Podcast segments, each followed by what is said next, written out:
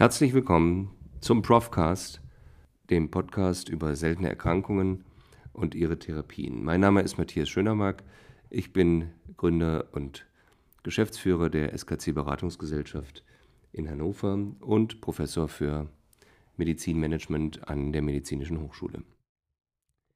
Heute berichte ich über das große jährliche Klassentreffen der europäischen Orphan Drug und Orphan Disease Szene, und zwar vom World Orphan Drug Congress Europe.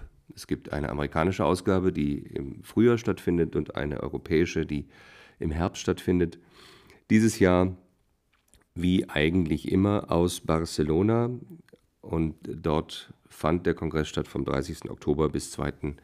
November. Ich war vor Ort und habe mich wie jedes Jahr informiert, ausgetauscht zum aktuellen Stand der ja, Überlegung, was beschäftigt die Menschen, die mit seltenen Erkrankungen zu tun haben, die darüber forschen oder auch die sie politisch begleiten. Das alles findet dort am World Orphan Drug Congress in diesen drei Tagen statt. Der Veranstalter sprach davon, dass 1700 Teilnehmer da gewesen seien, damit der größte europäische World Orphan Drug Congress seit es den gibt, nämlich seit 2001. Ob es wirklich ganz so viele waren, ist schlecht zu sagen, weil es ein sehr weitläufiges, eine sehr große Halle auf dem Messegelände von Barcelona ist und es sich dort doch auch extra verteilt. Es gibt sechs verschiedene Bühnen, also verschiedenste Tracks, in denen die jeweiligen Vorträge stattfinden. Welches waren die großen Themen? Nun, einerseits gibt es natürlich Themen als Dauerbrenner, also die Frage beispielsweise, wie wird ein adäquater Preis festgesetzt, also auch das Dilemma zwischen hohen Preisen, sprich hohen Kosten für Versicherer und dem Thema Affordability, also was können sich die einzelnen Systeme eigentlich noch leisten, was natürlich im Konflikt steht zum Geschäftsmodell, also je weniger Patienten es gibt, desto weniger Absatz kann ich mit meinem Medikament machen und desto höher muss letztlich der Preis natürlich sein, um die Entwicklungskosten auch wieder reinzuspielen. Das ist ein Dauerthema, zu dem sich immer wieder natürlich ausgetauscht wird. Und äh, auch seit einiger Zeit ähm, die Frage zu äh, Gentherapien, äh, sehr viele Gentherapien, also bisher noch die weit überwiegende Anzahl der Gentherapien zielt ja auf die Behandlung seltener Erkrankungen und Gentherapien haben nun die Eigenschaft, ähm, das Versprechen, dass sie mit einer Behandlung, also einer Intervention, tatsächlich auch das Potenzial tragen, dass die Erkrankung nahezu geheilt werden kann, also keine weiteren Therapien, keine chronischen Therapien nötig sind. Und das ist auch natürlich fiskalisch und finanziell schwieriger abbildbar. Also sowohl für diejenigen, die es bezahlen müssen, als auch für diejenigen, die das Produkt entwickelt haben und anbieten. Auch das ist so ein Dauerbrenner, über den diskutiert wurde. Sogenannte Pay-for-Performance-Modelle, also kann man ein Vergütungsmodell beispielsweise entwickeln, das berücksichtigt, wie lange eine Gentherapie wirkt. Es gibt dafür noch nicht allzu viele Zahlen und Daten und Fakten. Man weiß, dass bei einigen die Wirkung nach ein paar Jahren aufhört und dann der Patient sozusagen wieder zurückfällt in den Status quo ante, das heißt also eigentlich wieder in die ursprüngliche traditionelle Therapie hineinfällt. Also das sind ungeklärte Fragen, über die aber diskutiert wird und über die man sich austauscht. Und hier sind vielleicht auch inkrementale Fortschritte und erste Erfahrungen feststellbar.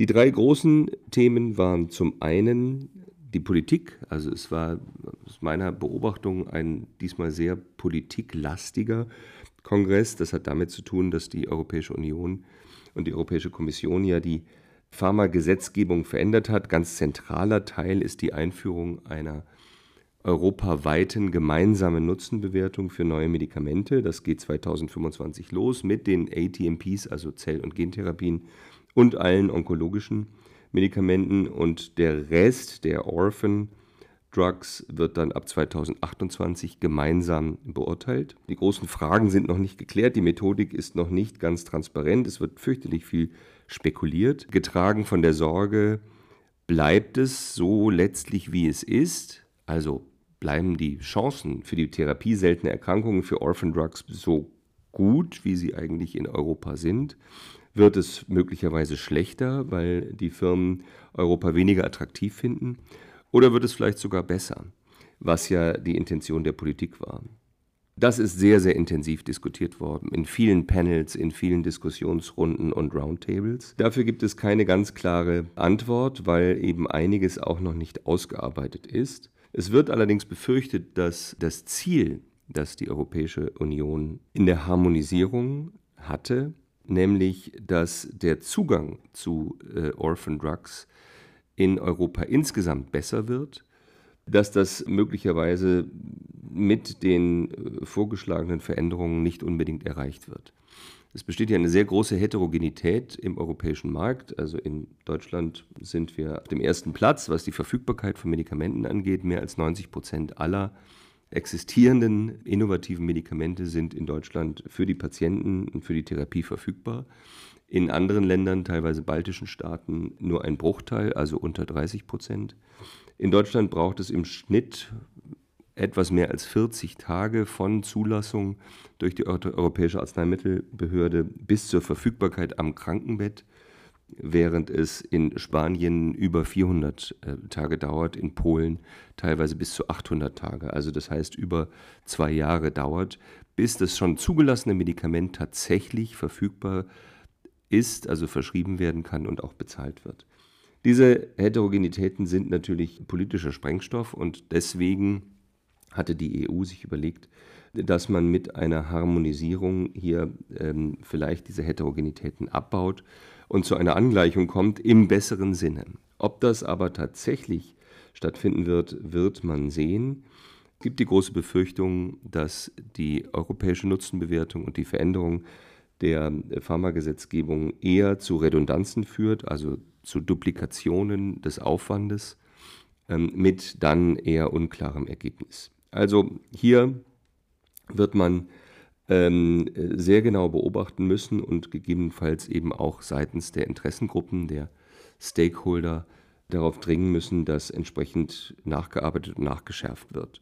Es ist häufig verglichen worden mit der Zentralisierung der Zulassung auf der europäischen Ebene, also der Einführung der Europäischen Arzneimittelbehörde EMA vor 10, 15 Jahren. Und es wird eben erwartet, dass auch das europäische Nutzenbewertungsverfahren mehrere Iterationsschleifen durchlaufen muss und sich dann letztlich etabliert. Interessant ist, dass auch diskutiert wurde, ob das der Beginn dann ist einer weiteren Ausbaustufe, sodass es später einen europäischen gemeinsamen Preis gibt für ein Arzneimittel in allen europäischen Ländern.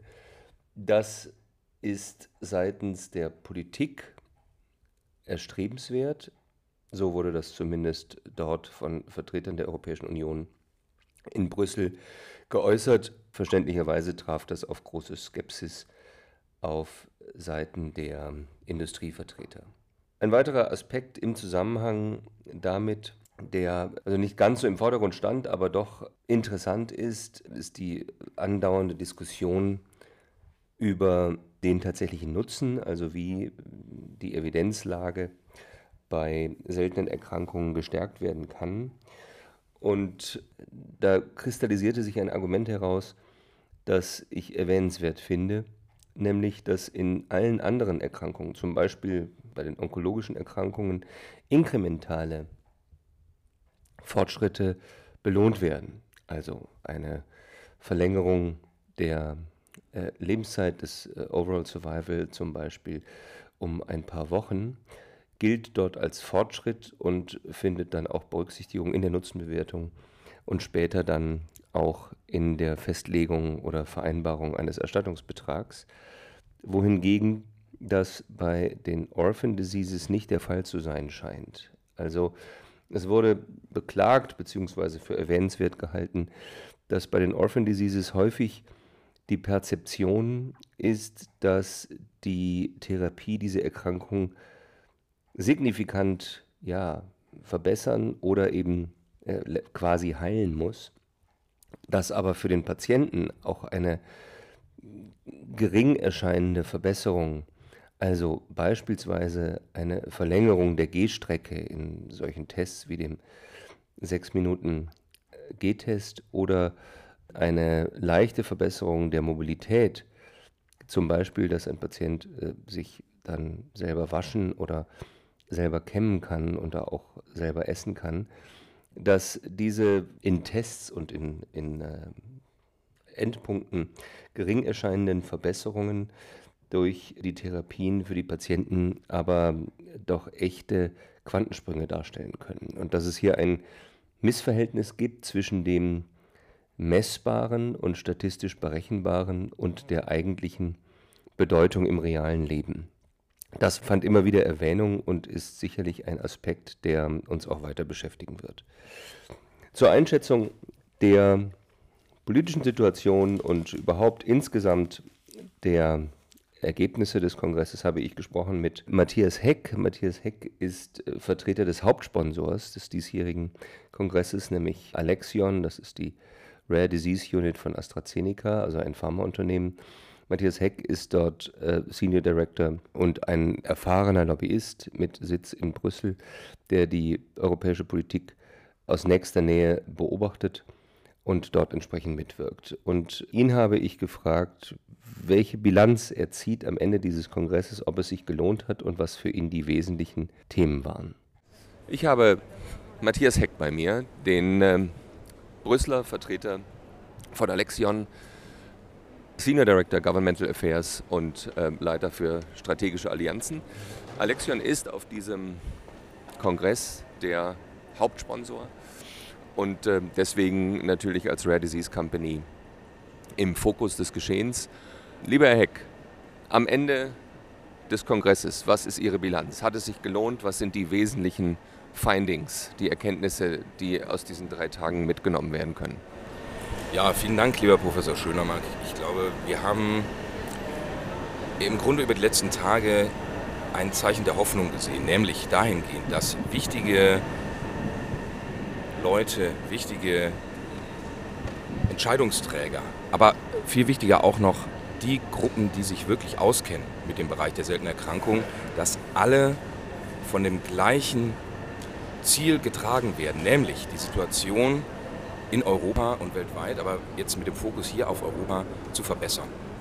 Die Wege dahin, da gibt es Fragezeichen, aber die Bereitschaft ist da, miteinander zu sprechen. Das habe ich als ausgesprochen hilfreich empfunden. Wir haben es nicht zu tun mit verhärteten Fronten, sondern mit einem konstanten Dialog und deswegen Ihre Frage kurz zu beantworten, ja, hat sich gelohnt, müssen wir viel häufiger machen. Alle Gelegenheiten nutzen, um zu sprechen, um um die richtigen Lösungen zu ringen, denn Eins ist klar, einfache Lösungen gibt es nicht. Es gibt ja noch viel Unsicherheiten, insbesondere was dieses sogenannte EU-Pharma-Paket angeht. Ähm, die Konkretisierungen werden noch im Laufe dieses Jahres erwartet. Wie bereitet sich eine Firma, einer der wesentlichen Player wie Alexion, auf diese Unsicherheiten vor, beziehungsweise wie gehen Sie damit um? Ja, das, das ist äh, in gewisser Weise der Blick in die Glaskugel. Gleichzeitig, wenn man in einem solchen wissenschaftlich herausfordernden Bereich unterwegs ist, ist man gewohnt, mit Unsicherheiten zu leben. Da haben wir Erfahrung, man stellt sich darauf ein, man schaut aber gleichzeitig auch, wie können wir unsere Erfahrung einbringen in Gesprächen, um zu schauen, welche Rahmenbedingungen führen wirklich dazu, dass es besser wird für die Patienten, dass wir mehr Therapieoptionen haben, dass wir da, wo ungedeckte medizinische Bedarfe bestehen, dass wir diese Lücken schließen. Und das wird auch noch dauern. Ich glaube nicht, dass wir bis zum Ende des Jahres da alles schon fertig im Text stehen haben. Gleichzeitig haben wir es zu tun im nächsten Jahr mit einem Wechsel im Europäischen Parlament, in der Europäischen Kommission. Und da heißt es dranbleiben und schauen. Vielen Dank, das war Matthias Heck Senior Director Governmental Affairs und Leiter des Brüsseler Büros von Alexion.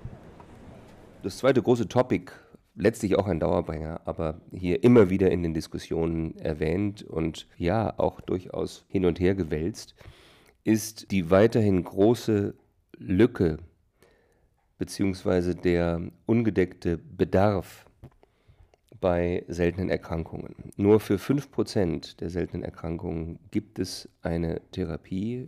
Für 95% der seltenen Erkrankungen gibt es bisher, außer vielleicht einer symptomatischen Unterstützung im Sinne von Best Supportive Care, keine Therapie. Und die entscheidende Frage, die sich natürlich stellt, ist, wie kann diese Lücke kleiner werden? Was kann man tun? Was kann jeder Beteiligte tun? Was kann natürlich die Politik tun durch Incentivierungen oder Rahmenbedingungen? Hier ist ja schon sehr viel passiert. Nur deshalb lässt es sich ja erklären, dass überhaupt die Dynamik bei den Orphan Drugs ähm, so sehr gestiegen ist. Also hier wirkt Ordnungspolitik. Aber die Frage ist, lässt es sich noch verbessern? Was brauchen Firmen? Was muss geschehen vorhanden sein, damit dort entsprechend geforscht und investiert wird, aber auch was können Patienten beispielsweise tun. Auch das ist in verschiedenen Foren besprochen worden und es wurde eben klar, dass alle zusammenarbeiten müssen. Matthias Heck hat es gerade gesagt, es ist gut, wenn man nicht nur ins Gespräch kommt, sondern auch im Gespräch bleibt. Deswegen ist es aus meiner Sicht auch ein bisschen bedauerlich, dass kein Vertreter der Krankenversicherungen oder des Krankenversicherungssystems in den jeweiligen Ländern prominent vertreten war. Es mögen der ein oder andere da gewesen sein. Aus Deutschland habe ich keinen Vertreter von Krankenkassen oder privaten Krankenversicherungen gesehen und auch in der Teilnehmerliste entsprechend nicht gefunden. Aus anderen Ländern mag das etwas anders gewesen sein. Es waren Vertreter aus England vom NHS, da und haben auch vorgetragen. Aber ansonsten ist aus meiner Sicht bei einem Kongress, der eigentlich alle Stakeholder zusammenbringen soll, waren ganz klar die, die Payer, die Versicherungen, die Kostenträger unterrepräsentiert. Das ist natürlich insbesondere schade, wenn man diskutiert, wie können wir die fehlenden 95 Prozent verringern. Ich habe dazu gesprochen mit Sheila Upadhyaya, eine ganz erfahrene Protagonistin im Orphan Drug Sektor, früher maßgeblich verantwortliches Mitglied im englischen NICE, aber jetzt seit anderthalb Jahren als Beraterin und Unterstützerin unterwegs, unter anderem in dem äh, Politiknetzwerk FIPRA. Und ich habe sie gefragt, was ihre Bilanz dieses Orphan Drug Kongresses ist und ihre Hoffnung für die Zukunft. So I have Sheila Updaya um, here with me, a very, very experienced um, person and professional in the orphan drug space, former NICE um, member, um, and now working heavily also with patient advocacy groups. Sheila, what is your summary of these three days of uh, World Orphan Drug Congress? What, what are the, the essential findings that you find remarkable and, and take home with? I suppose for me, the first thing was we're still thinking about the 95% of unmet needs, and it's a shame that after all these years we're still talking that figure. But I'm encouraged by the opportunities and the openness to collaborate and think about how we change that 95% across a number of various stakeholders, both industry, payers, regulators, and patient groups. So I suppose I'm going away with some hope that we might change that figure. Um, but of course, the challenges are the legislation, uh, the, the kind of needs of, of the stakeholder, and the creaking health systems across the world uh, that we're trying to address. So let's hope that by the time we come back next year, it's not 95, maybe 94. Thank you so much, Sheila. Thank you. Was mich besonders an diesem Orphan Drug Kongress erfreut, was ihn sehr wertvoll macht, ist die Beteiligung von Patientenorganisationen bzw. betroffenen Patienten, die man auch im Bild sozusagen der Teilnehmer sieht. Und das verleiht dem Ganzen eine besondere Authentizität und äh, weil hier eben auch Geschichten erzählt werden und deutlich werden. Und es wird eben auch deutlich, wie sinnvoll es ist, in diesem Sektor zu arbeiten und wie segensreich auch die Arbeit sein kann, wenn man dazu beitragen kann, dass Therapien für seltene Erkrankungen entwickelt werden, auf den Markt kommen, im Markt verfügbar sind und die Patienten entsprechend Zugang haben. Das ist ausgesprochen beeindruckend und ich bin dort auch den Veranstaltern dankbar, dass sie dafür Foren schaffen und dass sie auch dafür sorgen, dass wo immer es auch geht, dass Patienten eingebunden werden. Und hier gibt es auch sehr interessante Protagonisten und interessante Geschichten. Und so möchte ich zum Schluss dieses Podcasts tatsächlich auch Patienten hier eine Stimme geben. Ich habe mich unterhalten mit Dr. Nick Serow. Das ist der CEO und Gründer der AKU. Das ist das Akronym für die Alkaptonurie, eine seltene Stoffwechselerkrankung. Das ist insofern eine beeindruckende Geschichte, als es geschafft wurde, durch eine Verbindung der nationalen Patientenorganisationen, die mit der Alkaptonurie zu tun haben, dass dort unter Einbindung, also erstmal Konsolidierung der, der Interessen, Erhöhung der Schlagkraft, Einbindung von Financiers es gelungen ist, aus der Patienteninitiative heraus ein Medikament zu entwickeln, was jetzt inzwischen auch die Zulassung bekommen hat und für die Patienten verfügbar ist. Äh, Nick Soro hat zwei Söhne, die an dieser Erkrankung leiden und hat das maßgeblich nach vorne getrieben. Und das ist eine Geschichte, die Hoffnung macht, die zeigt, was möglich ist und sehr, sehr beeindruckend ist. Also soll heute hier das letzte Wort Patienten haben und mein kurzes Gespräch mit Nick Thoreau äh, von der AKU International Society zur Einschätzung der Patienten, was den World Orphan Drug Kongress betrifft. Vielen Dank, dass Sie äh, zugehört haben und viel Spaß und alles Gute. So now I have uh, Dr. Nick Suro here. He's the CEO and chairman uh, of the uh, Alkaptonuria Society, um, and therefore one of the of the patients' voices here at the World Orphan Drug Congress.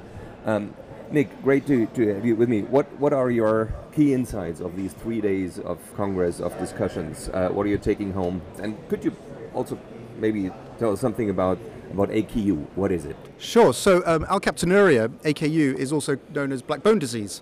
So it's an ultra rare genetic disease that affects two of my boys. So very rare, roughly one in half a million, and it does what its name said, black bone disease. Basically, that's what happens, and very, very debilitating as life progresses.